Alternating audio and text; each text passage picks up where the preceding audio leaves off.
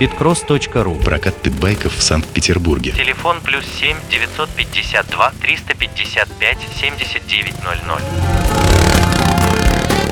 Всем привет! На связи главный по прокату питбайков в Санкт-Петербурге, директор компании Питкросс Петр Столбов.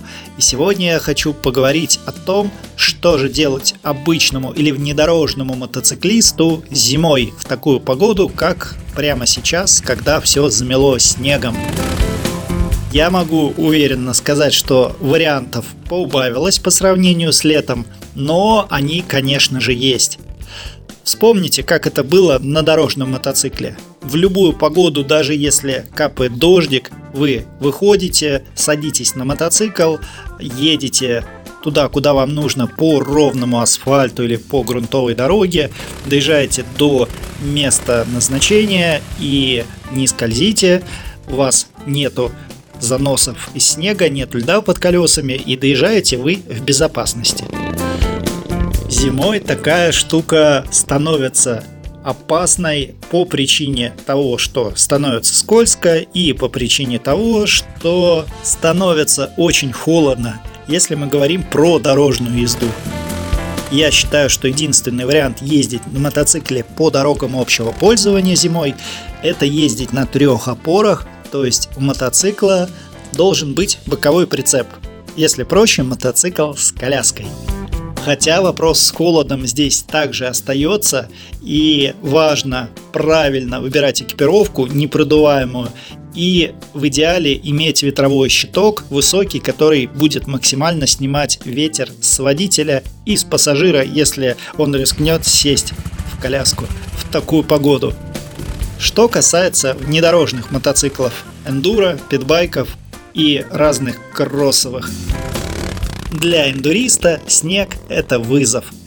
Если сугроба не намело по пояс, то при наличии правильной резины и правильного давления в шинах эндуро-мотоцикл будет ехать и ощущения по снегу будут сравнимы, но с таким зыбким, глубоким песком.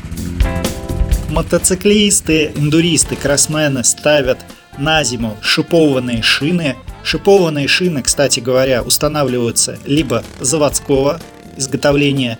Это когда на покрышку вмонтированы шипы различной длины на одной шашке резиновой может быть от одного до нескольких шипов. Так и народные методы э, изготавливают из обычной летней внедорожной покрышке в каждую шашку вкручивается изнутри длинный саморез, либо загоняется дюбель, а снаружи фиксируется шайба, обваривается сваркой и получается а, покрышка разной степени зубастости в зависимости от задач, которые ставят перед собой эндурист. Я хочу сказать, что шипы отлично держат по голому чистому льду.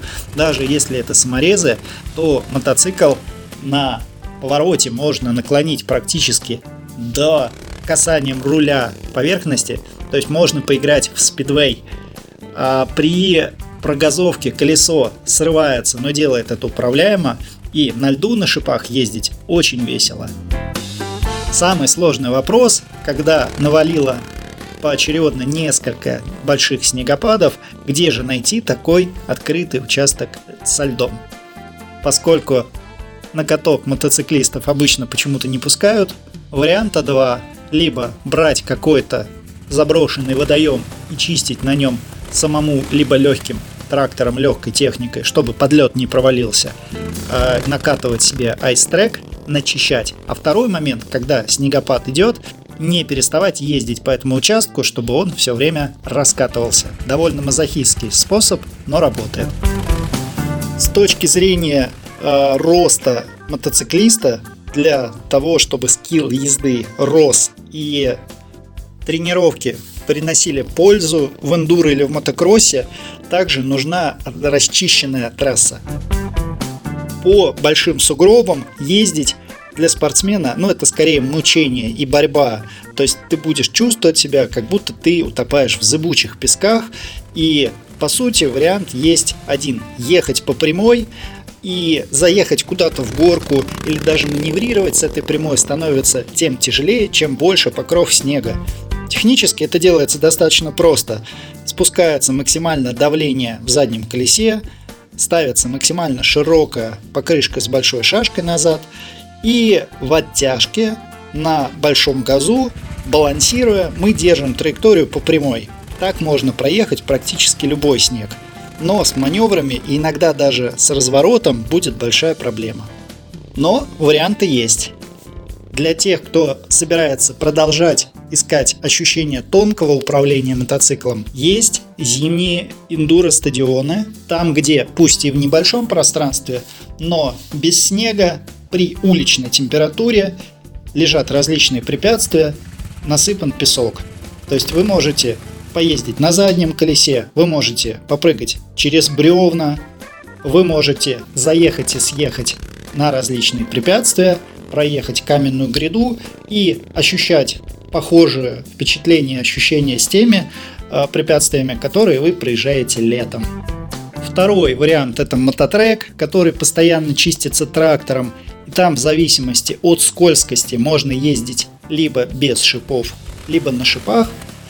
В любом случае маршруты и дальние маршруты и покатушки будут скорее невозможны, кроме одного очень интересного варианта, и называется он Snowbike. На мотоцикл устанавливается вместо задней подвески снежный модуль, гусеничный, то есть по сути металлическая рама и гусеница от снегохода только немного уже и желательно с более высоким зацепом. То есть лопасти на гусенице. Чем больше, тем круче.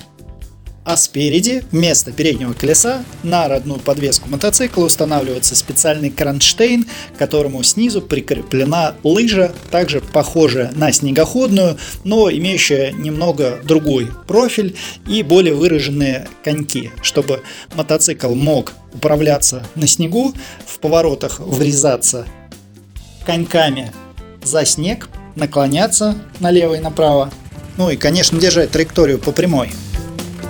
По моему опыту, сноубайк – это самая проходимая техника, на которой я ездил зимой.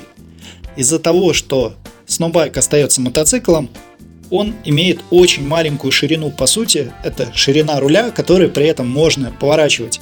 То есть вы можете проехать по зимнему лесу, где ваш мотоцикл протиснется. Поскольку в лесах, особенно заваленных лесах, встречаются пеньки, поваленные деревья, различные ямки, траншеи и, и же с ним всякие ветки. Зимой это завалено метровым слоем снега, а то и больше бывает. И из-за того, что у сноубайка длинная гусеница, длинная лыжа, опора на снег получается большая по площади, то есть давление на снег оказывается небольшое. Сноубайк не тонет в снегу. Ну, он, конечно, притапливается, но держится гораздо увереннее, чем снегоход. И из-за своего э, небольшого веса и маленькой ширины сноубайк едет ну, практически везде. А что говорят про мощность двигателя? Чем мощнее, тем лучше.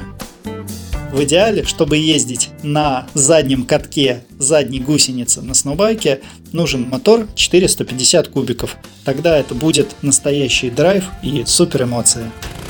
Сноубайк, конечно, специфически управляется, и для того, чтобы закладывать его в повороты, там э, нужно не столько рулить рулем, сколько наклонять корпус, причем э, если судить по летней езде на обычном мотоцикле, то разница будет в том, что корпус вы наклоняете раза в три сильнее, чем на обычном мотоцикле где-то через полчасика или час езды, ну не езды, а скорее мучений, вы начинаете привыкать и чувствовать, какой это кайф ездить на сноубайке по зимним маршрутам.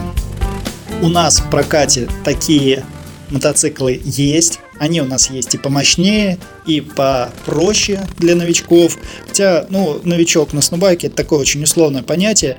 Все-таки мотонавык нужен для того, чтобы на сноубайке поехать быстро и уверенно. А для тех, кто не очень уверен, у нас есть снегоходы. Все-таки снегоход это наиболее универсальное средство из всех мотоциклов для движения по снегу. Хотя снегоход, конечно, совсем и не мотоцикл, но э, зима, сугробы, такая погода предполагает езду на технике специально для зимы. Это был главный по прокату питбайков в Санкт-Петербурге, директор компании Питкросс Петр Столбов. Услышимся на Моторадио. Питкросс.ру Прокат питбайков в Санкт-Петербурге. Телефон плюс 7 952 355 7900.